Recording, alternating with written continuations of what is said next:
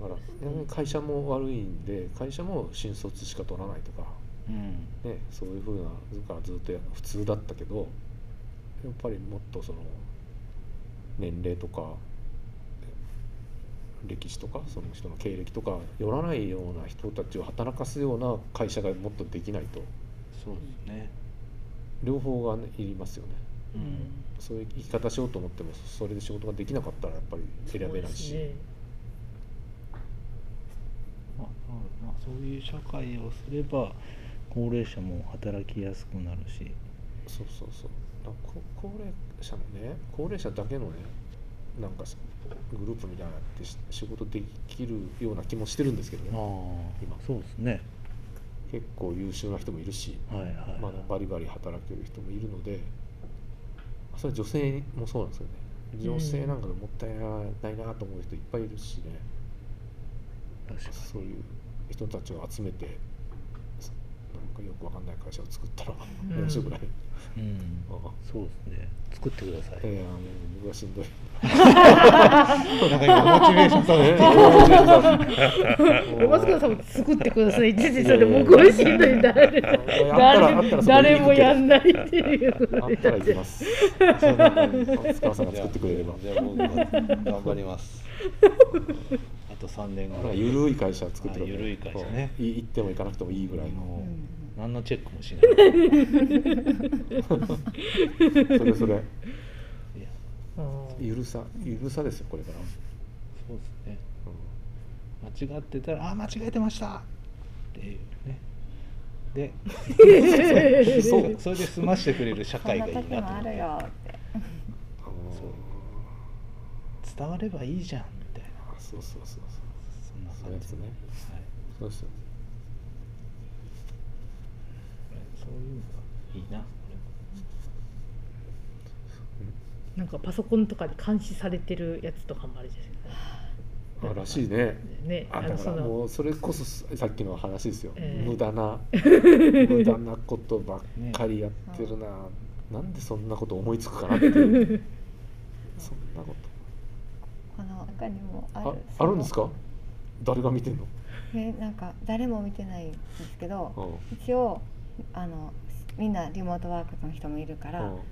会社の、まあ、一つのタブレットに全員の顔が出ててその人たちが今何してるかっていうのが分かるようにええいつでも見れるようになって。だからめ,、ね、めっちゃ嫌ですよねそのコンピューターの前にずっといないといけないいないといけない。あだから在宅ワークでも、うん、まああとちょっと部署が違うところの人とか。いいね。一つのお部屋にいないから。なんかそういうところをさなんかハッキングかなんかしてうわーってこう むちゃくちゃにするような人が出てこないとダメですできなくしちゃうそのその変な上司のところに侵入して ウイルスかなんかも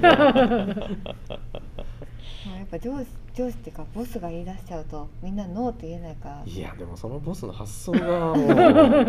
どっかでやっぱサボるって思って完成しなきゃいけないって思ってるんですよね。だからなんかなんで時間時間をね管理するのかって本当謎ですいまだに。あでもなんかねそれしかできないからそうしてるんでしょ、ーうんそんなもん取っ払えばいいのにね。そうですね。まあだからあれですよね。ね部下がやってる業務とかその業務のなんだろう。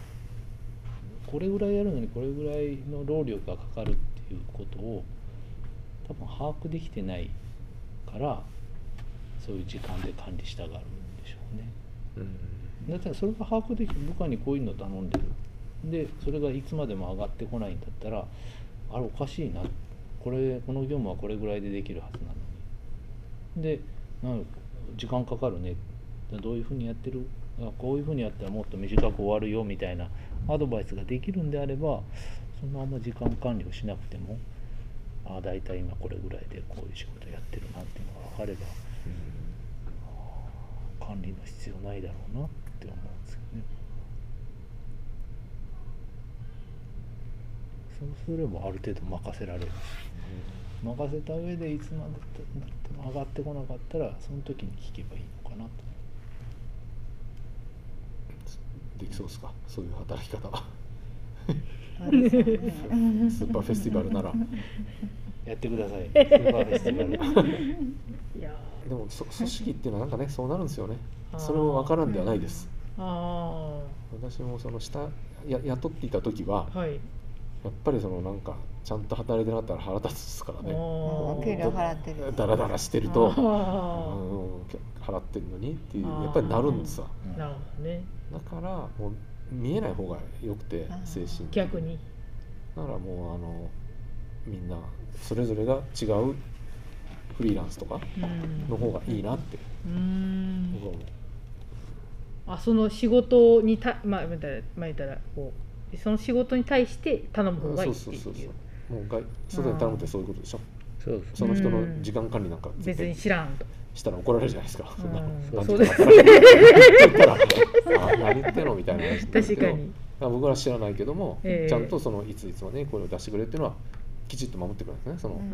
緊張関係があるからちゃんと。なるほど。外の関係。な中だとそれがなあなあになるんでね。あすごく嫌だったんですよ。な何時間働けばいいんでしょみたいなこっちゃになるしね、そのいつまでにやれって言ったってなんかちょっと遅れてもなんか言い訳すするってことになるって言って、うん。なんなんとなくその曖昧な関係になっていくっていうのが嫌で、もう成果物と期日これだけそうそうもうそれだけで知りたいのはそれだけ。まあでもそれの方が会社も本当はいいいいんじゃないですか？僕は思うんですけどね。うん、だってこれをやってくれて別に、まあ、このこの日までやってくれたらいいよっていうスタイルだから1日10時間でその人が試合受けて翌1週間休んでてもいいし。うん。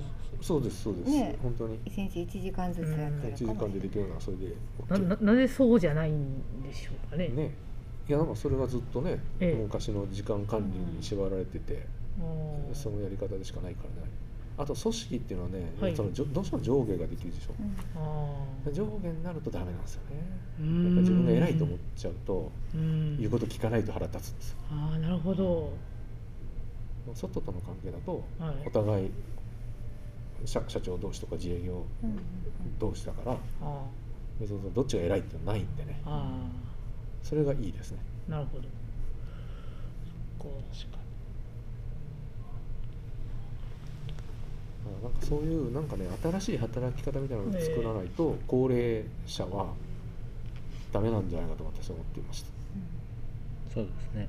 うえそのか会社っていうもののうんあり方みたいなのもちょっと日本独特なんですかね？えーど独特。いやわかんないですよ今そのそのなんかこうまあいやちょっと何がスタンダードかわかんないですよ。何何時から何時まで働いてななんか。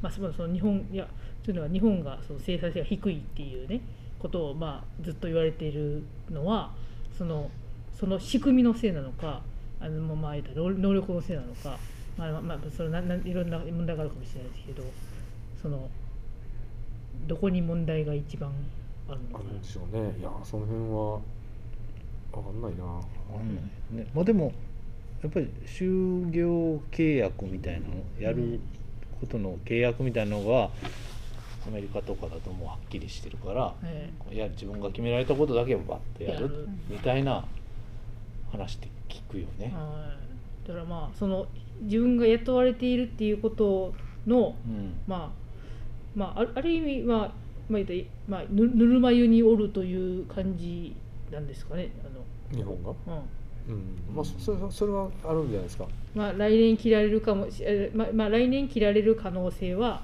まあちょっと背中合わせではない場合が多いという。うんうん。でもでもまあは派遣の人とかはい。はそんな感じで働いてはいるんだよね、うん。うん、だ何が違うかというと実際アメリカでやってた時は本当にもうあなたもう来月から来なくていいですよとかねいうのを普通にやってた。あやってたよ。でもそれは普通なんで別に文句も言わないし、ああそうなったからじゃあ次探さないといけないんだみたいな話とかしてたけどうーん。ででもねだからといってギスギスしてるわけでもなくて、あうーん。なんていうかな責任感はだからあるわけですよ。すごく、はいはい。そういう人たちって。自分はこの仕事絶対やらないといけないからはい。それに関してはもうすごく積極的にやっやるってた、うん。発言もするしはい。行動もするし。だから僕はそっちの方が健全だと思いましたけどね、感覚的には、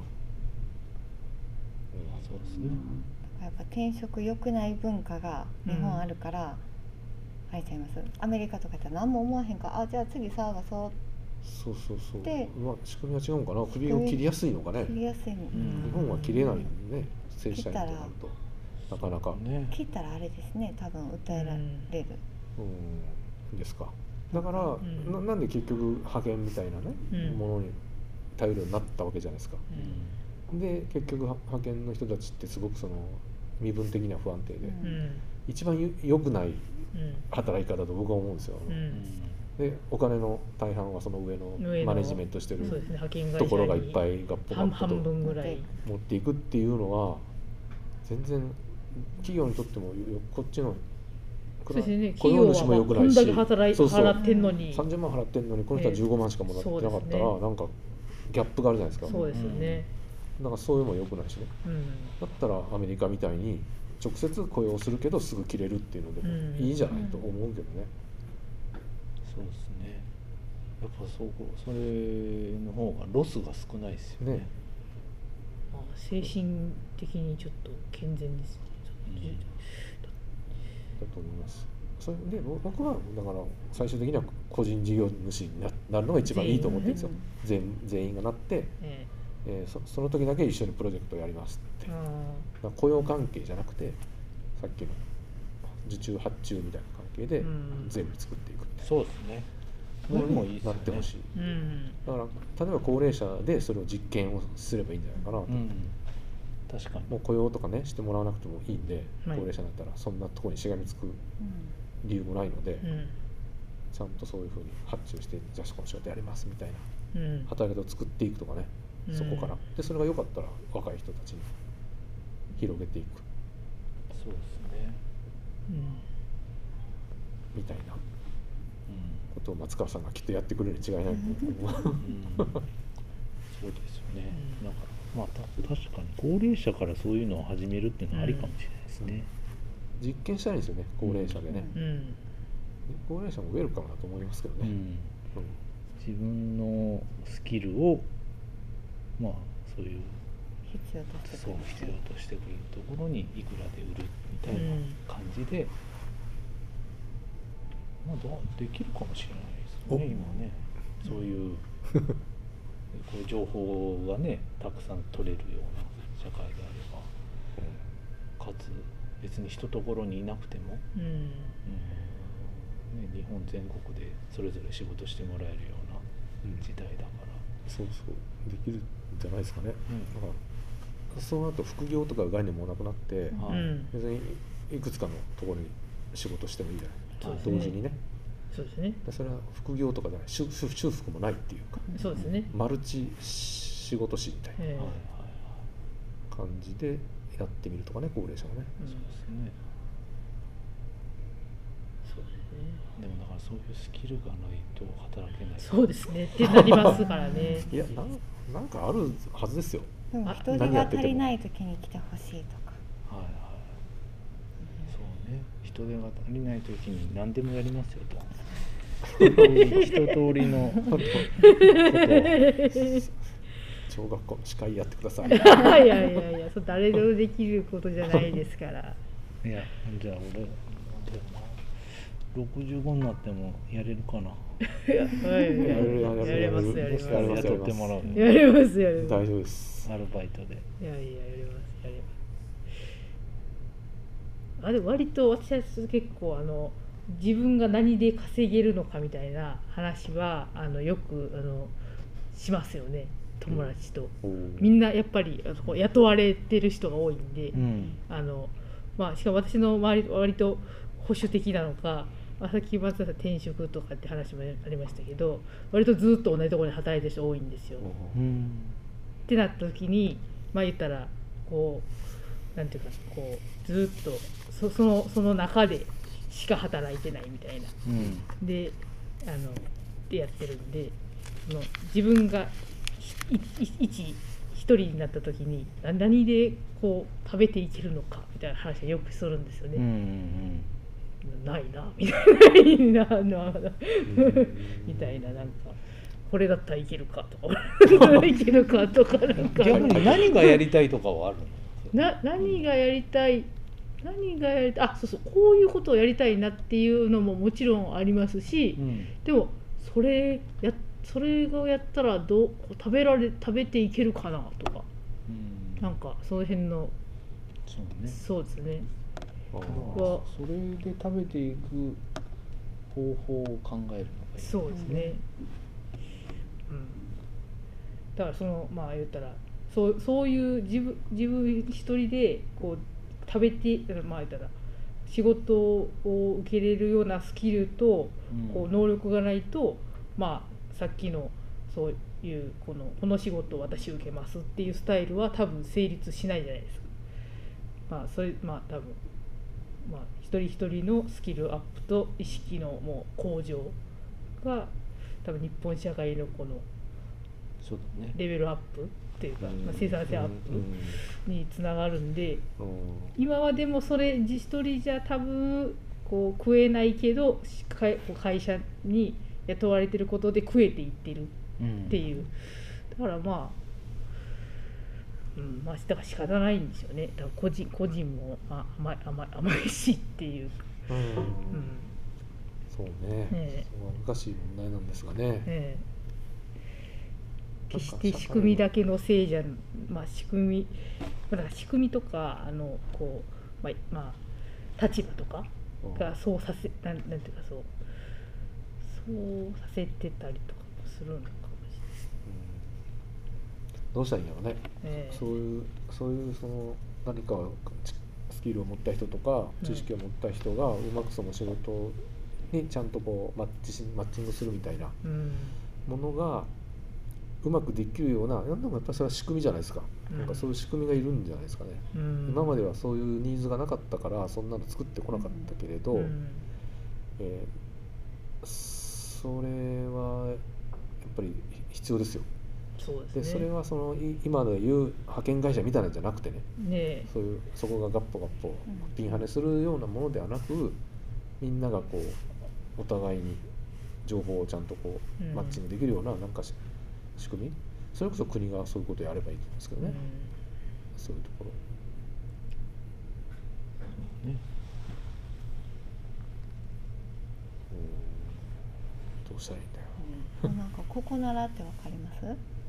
ここならって聞いたことあるけど。なんかあなたの絵を描けますとかあなたの写真を撮りますとか自分のあコマーシャルやってるね。あそうです、うんうん。得意なやつを、まあ、それを求めてる人とそれこそマッチングでうん。会って、まあなんか安いですけど3000円とかでなんかプロフィールを書いてもらうとうんうん。なんかそれのもうちょっとこうなんか定期的に仕事として入るようなうんうん多分ち仕組みの近いのはそういうものなのかなってふと、う。ん。うん。確かにね。うん。あれそうだどうですか？時間結構。そうですね。あそうですそろそろあれだなそうそう今日はタイムポットですか？今日はこれで一旦。はい。ね。どうしたらいいんでしょうか、これいいですか？や山本さんこれで、はい。これでよかった。そうですね。あそうですなんとかなねりまあでもあ中学生たちに考えてもらうんでしょ？そうですね。まあそのためにまあちょっと安田さんとかうん僕の意見も聞いとこうぐらいな感じでいいのかな今日は。まあでも今結回は論特に何もない。結論は多分大大結論は大丈夫なんですけど、まあ、まあそのそれそれぞれが持ってる問題といういうかま年代の。年代の、はい。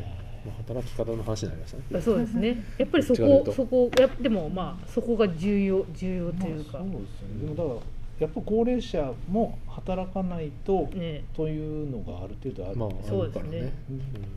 今ここをしのぐために。そうですね。まあそうですね。だから社会参画というところをいかにどうこうしていくかまあってそうでしょうねいうところにやっぱうん。うんあるんですかね。まあそういう仕組みを作るってことだと僕は思うんですけど、え意識みたいなところもあるかもしれないしね、うんまあ、だからちょっとその定年したらもう遊んでバカンスみたいな意識はもう今の世代にはないっていうことですよね。うん。おそらく。おそらく。うん、でもだからねさっき安田さんが言ったように自分のスキルを提供してっていうのであれば、うん。まあ結構短期のね業務みたいのもあるしうん。バカンスじゃあ1ヶ月バカンス行ってその後ちょっとまた働いてうんみたいなことも、多分しやすくなる。そうですね。うんそうそう。そういうねうん。新しいワークスタイルみたいうんうんうを、老老人をそうですね。実験台にして。そうですね。作ろうだからまあそのまあまあ老老老人 まあ老人高高齢者。高高齢者。高齢者もまああのまあ、みんながみんな理解、まあ、理解があってうん。なんか頭柔らかくてっていうわけでもないじゃないですか、うん。やっぱり、まあ、まあ私のおじさんなんか、まあ、ちょっとその、まあ、ちょっとサラリーマンで、まあ、ちょっとこうねあの自分のせ成果っていうかなんかちょっとこうななんて言うんでしょうね。こうまあ部下にいっぱいなんかこうあれしてたおっちゃんとかはやっぱりその時のこう栄光がをこう持ったまま、今もこううん。なんていうかこうねえ私の偉そうに言ってくるとかなんか じゃ若干、まあ、いろんな人が、まあ、いいるいると思うんで、まあ、それも含めて考えないといけないなと思いますよね。うん。まあ人だから。そうですね。まあいろんな人が。いろんな意見を聞かないと。そうそうそうダメだな。まあでも結局何ができるか。やそうですね。はい。ということで第1回ははい、こんなところで。ありがとうございました。いいです。かね。はい。はーい。じゃあ皆さんさようなら